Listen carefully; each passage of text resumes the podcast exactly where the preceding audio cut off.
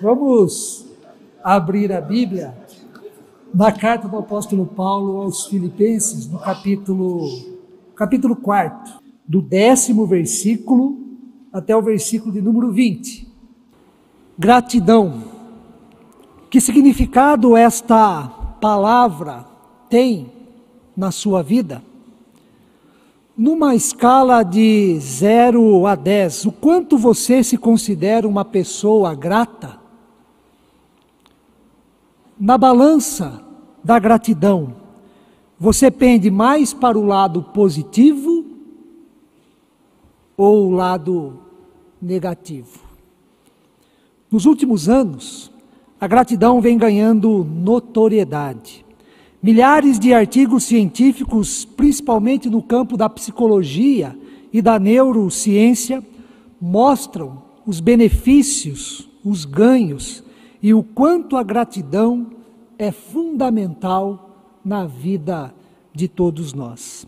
Alguns dos principais benefícios que estes artigos científicos apontam sobre a gratidão são: ela acalma a mente, estimula o autoconhecimento, valoriza quem somos e o que temos, ameniza a ansiedade diante do fato de ficarmos frustrados por aquilo que não temos.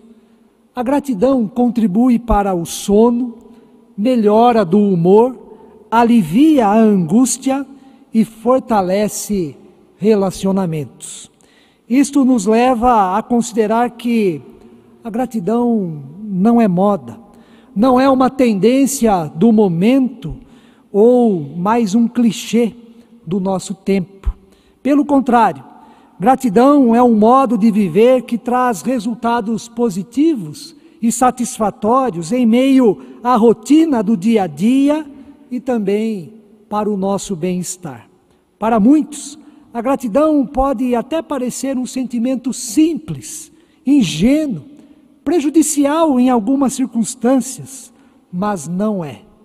Como sabemos, é fácil ser grato quando tudo está bem, quando coisas boas acontecem e quando temos motivos para celebrar. Difícil mesmo é ser grato nos momentos difíceis, nos momentos de provação, nos momentos de privações e também de incertezas em circunstâncias assim, difíceis da vida. É surpreendente a afirmação do apóstolo Paulo no texto em que lemos, quando ele diz: Aprendi a viver contente em toda e qualquer situação.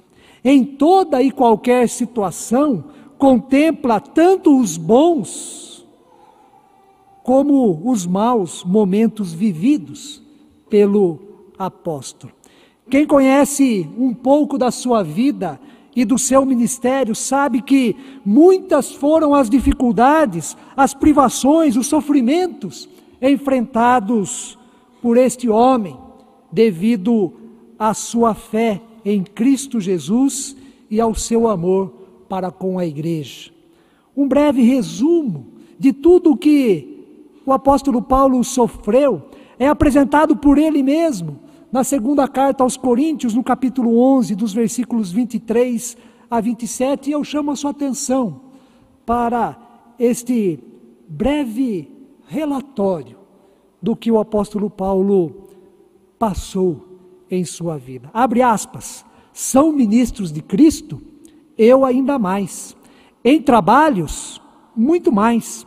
Muito mais em prisões, em açoites sem medida em perigos de morte, muitas vezes. Cinco vezes recebi dos judeus uma quarentena de açoites, menos um.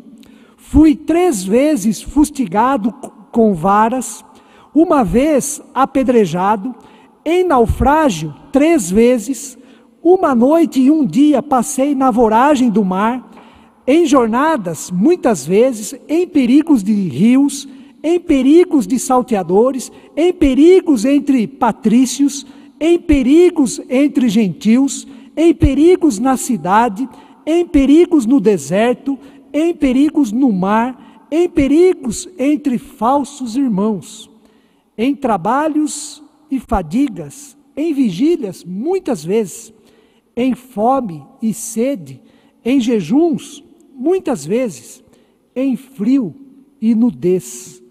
Além das coisas exteriores, há o que pesa sobre mim, diariamente, a preocupação com todas as igrejas. Fecha aspas.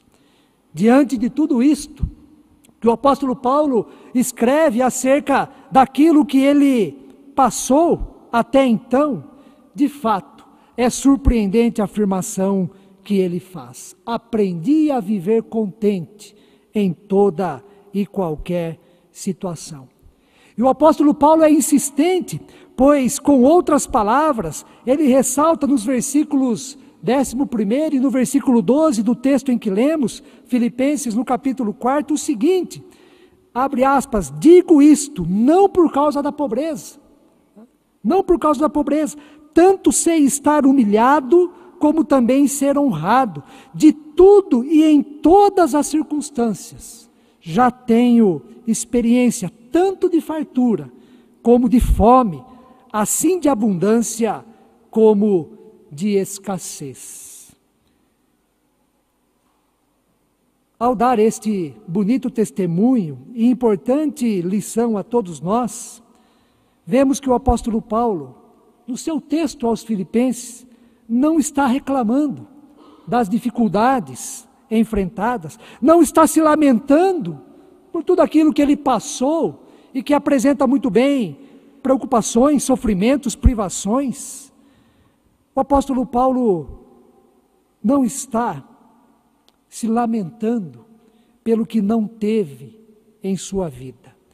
Ele não está se fazendo de coitado ao escrever aos Filipenses e também aos Coríntios, nem se considerando superior a qualquer pessoa que seja, pelo fato de ter suportado tudo aquilo, e muito menos também causar constrangimento.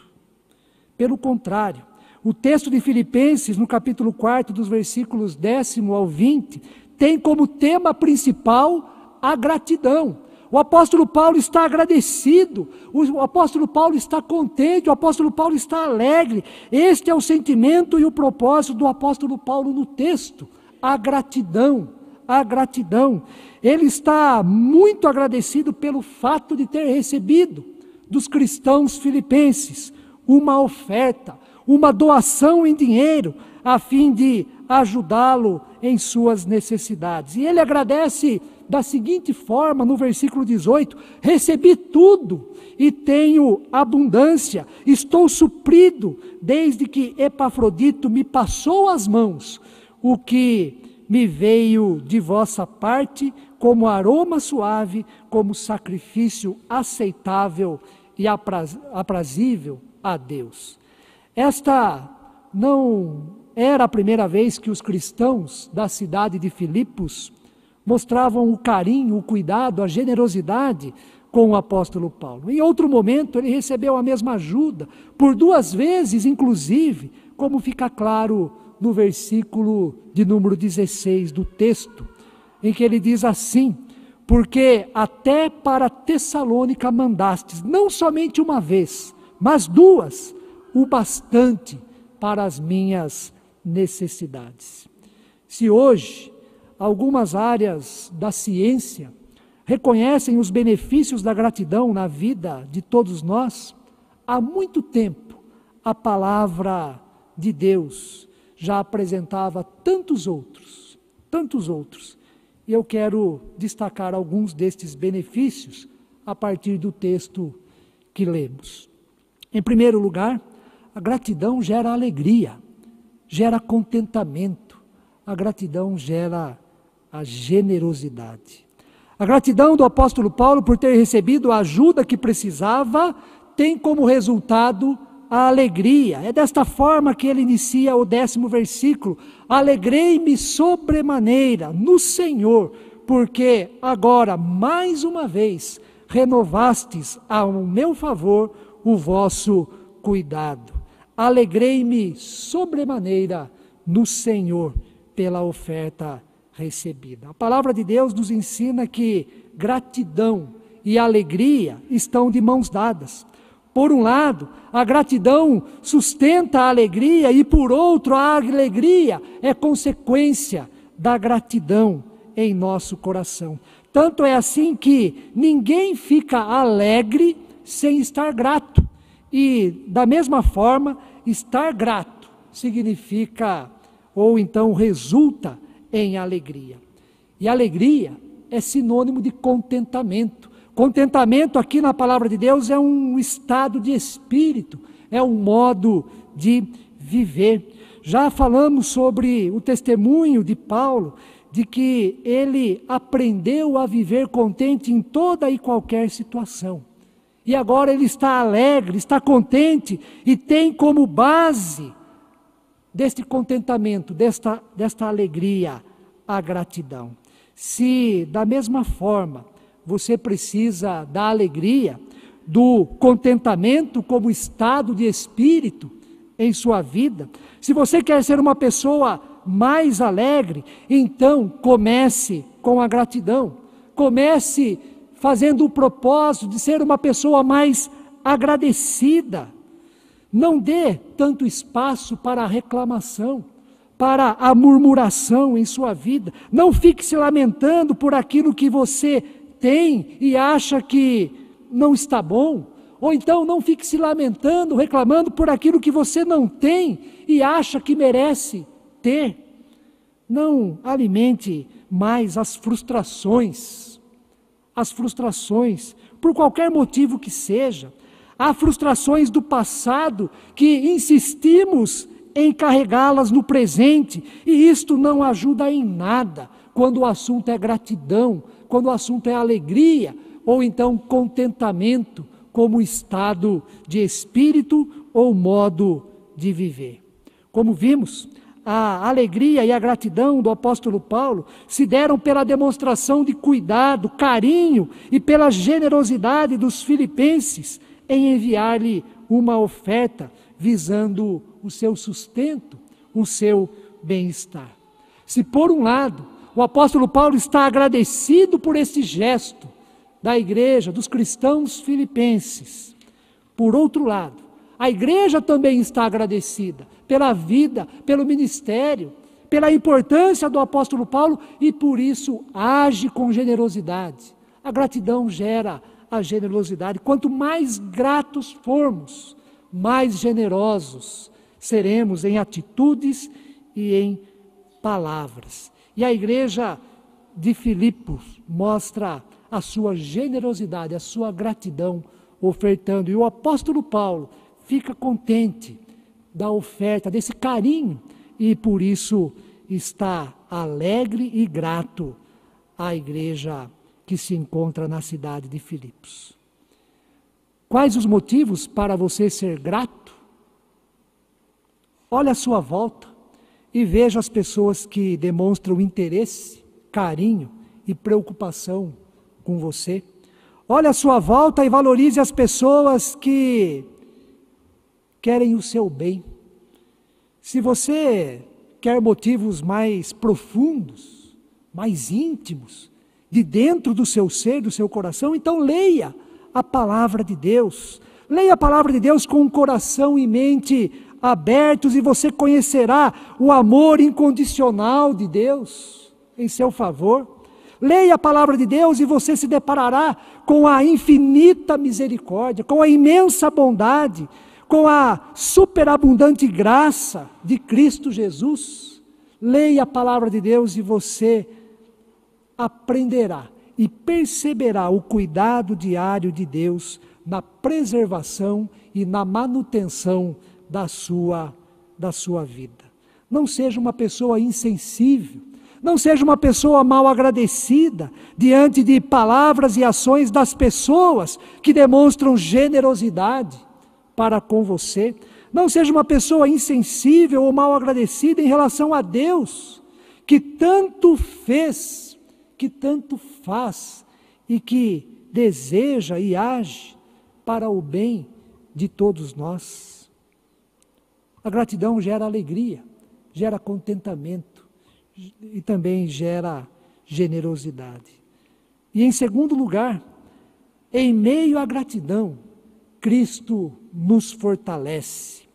O apóstolo Paulo aprendeu a viver contente em toda e qualquer situação. Considerando as dificuldades que enfrentou e tudo o que sofreu, vemos um outro testemunho bonito do apóstolo ao afirmar: Tudo posso naquele que me fortalece. Esta é uma das principais afirmações de fé, admirada e repetida por todos nós diante, das, diante dos momentos de, de fraqueza, do medo, ou então na busca da esperança, pelas bênçãos de Deus, pelo livramento de Deus. Tudo posso naquele que me fortalece. Tudo posso significa enfrentar as dificuldades da vida sem perder a esperança de que as coisas podem ser diferentes. Significa suportar as adversidades com coragem, com coragem e fé. Significa sofrer ao mesmo tempo em que se é consolado pelo Espírito Santo de Deus. O tudo posso do apóstolo Paulo está baseado na gratidão que ele tem em relação a Deus, a sua ação e a sua providência. E este modo de viver com coragem, com confiança, também tem como base a gratidão em sua vida. E a continuação do versículo é: tudo posso naquele que me fortalece. Naquele que me fortalece. Quem fortalece é Cristo. O apóstolo Paulo reconhece que a força que ele precisa não vem de si próprio. A força que ele precisa é recebida, vem do alto, vem de Cristo Jesus. Tudo posso naquele que me fortalece. Na tradução da Bíblia, a linguagem de hoje, este versículo está assim: olha que interessante. Com a força que Cristo me dá, posso enfrentar qualquer situação. Com a força que Cristo me dá, posso enfrentar qualquer situação. É por isso que em Cristo, com gratidão em nosso coração, somos fortalecidos naquilo que precisamos. Em Cristo, a gratidão se transforma em resiliência, em resiliência, ou seja, em força interior, em capacidade de adaptação e enfrentamento de uma difícil situação. Para concluir, viver com gratidão no coração não significa fechar os olhos para os problemas da vida, para as coisas que estão ruins e que precisam ser melhoradas. Viver com gratidão no coração não significa ignorar os motivos que nos causam sofrimento. Viver com gratidão não significa também que ela deva ser manifestada esporadicamente, somente quando coisas boas acontecem. Viver com gratidão significa que precisamos da presença e da força que vem de Cristo. E que Ele está disposto a oferecer pela sua graça e pelo seu amor a todos nós. Ele nunca nos abandona. Esta é a sua promessa, de que estará conosco todos os dias, em todas as situações, em todos os momentos, até a consumação dos séculos. E a presença de Cristo em nós é para nos abençoar, é para nos fortalecer diante das dificuldades da vida e também para que coisas boas aconteçam. Por isto, irmãos e irmãs, viver com gratidão significa viver com alegria. Viver contente em toda e qualquer situação significa viver sendo fortalecido dia a dia por Cristo Jesus, o nosso Senhor. Que Deus assim nos abençoe. Amém.